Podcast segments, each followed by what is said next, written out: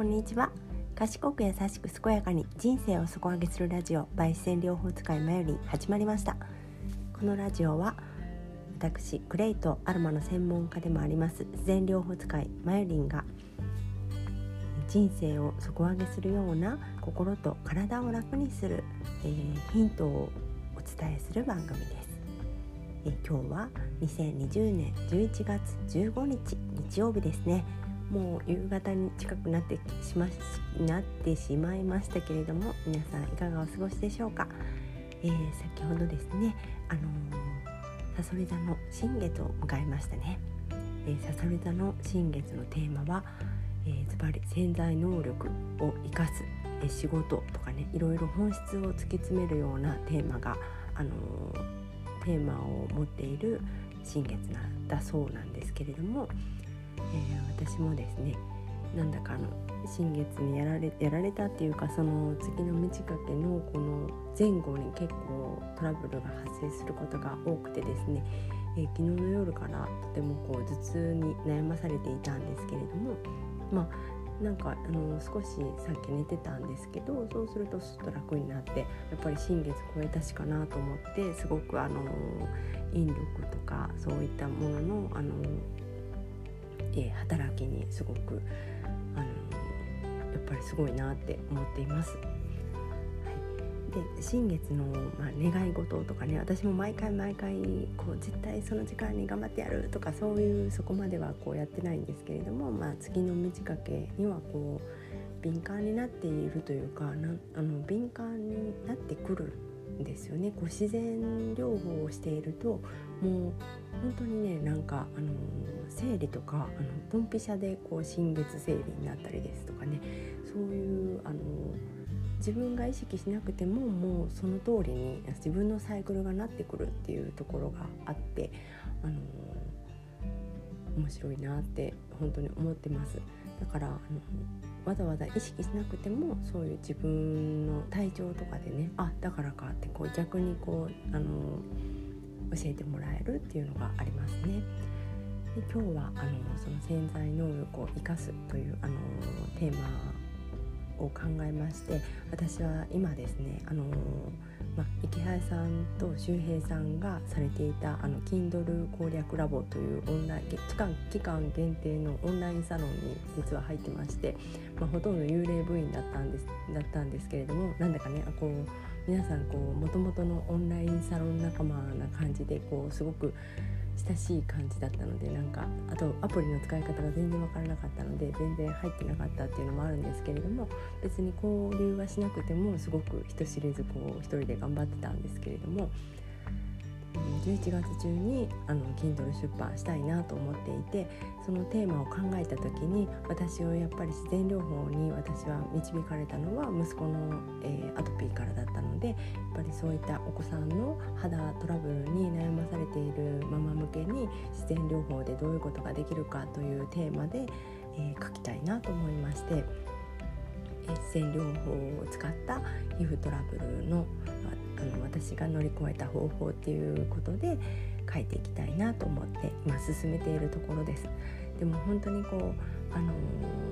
まあ、私は医師でもないですしねこう医療従事者でもないのでこうなかなかこう言い方が伝え方が難しいというかその医師法とかねそう薬機法とかそういうところを考えつつですねでもあの私が経験談として経験談まあ盛りすぎちゃダメですけれども経験談として乗り切る方法っていうことであの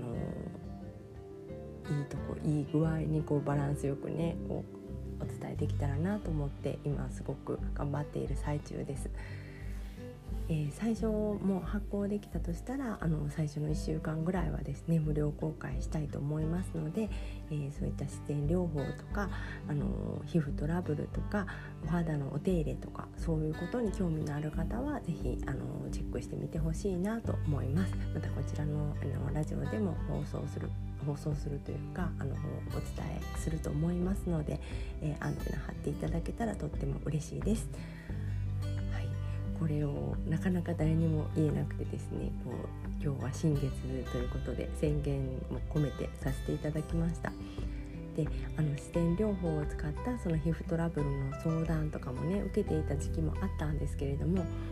本当にこれがまた難しくてですねこうそのご本人を見れたらまだいいんですけどお母様とお話しするっていうところでですねこの、えー、どれぐらいの深さをこう聞き取れるかっていうところがすごく時間がかかってやっぱりこうお伝え相談を受けてアドバイスをするっていうスタイルはなかなか難しいなって思って一旦これはやめておこうって思ったんですね。であのやっぱりこのいろんな方法があるよっていうところを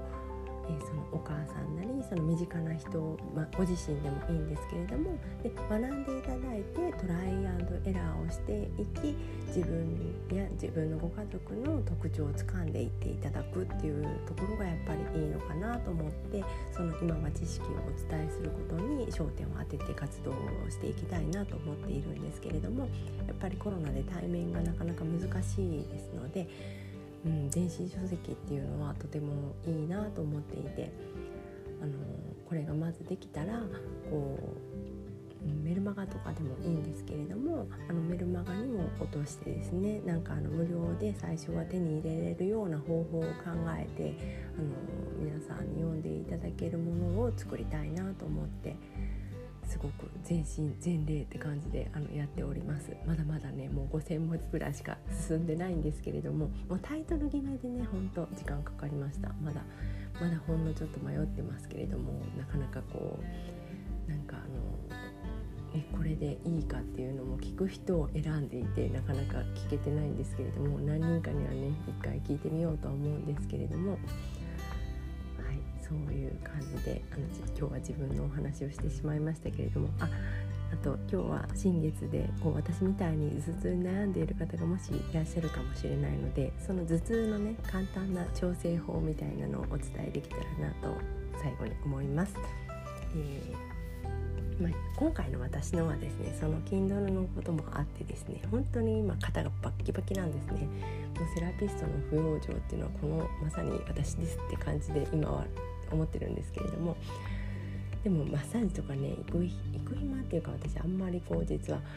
こう全全部をこう任せられる人とかいうのも別にあの作っていなくてですねあの、まあ、自分がもしこうすごく空いてたりこういろんな付き合いがあったりとかそういう時はあのお伺いしたりもするんですけれども基本的にはあのセルフケア全部賄えると思っているのであのセルフケアをしています。であの肩を簡単に緩める方法っていうところがですねまずこう凝っている方の、まあ、片方ずつですね両方だったら片方ずつで凝っている方の、えー、肩の手をですねその肩の肩の先端に置いてですね、まあ、4指あの人差し指から小指を置きます。でもう例えば今右をしますね。右手の右手の4本の指を右肩に置きます。で左手の4本の指をその肩の首と肩の間のあの凝っている硬いところを、まあ、一番硬いなと思うところにあの硬さを感じる程度の強さで触れます。そのまま右肩を肘からぐるぐるちょっとゆっくり回してみてですね。どこかこう硬さがこの左手に感じる硬さが柔らかくなるところがあると思うんですね。その場所を探すんです。で柔らかくなったところで止めましてゆっくり深呼吸を3回します。その硬いところに吐く息が届くようなイメージを持ってふーっと吐き切って吸う吐く方を長く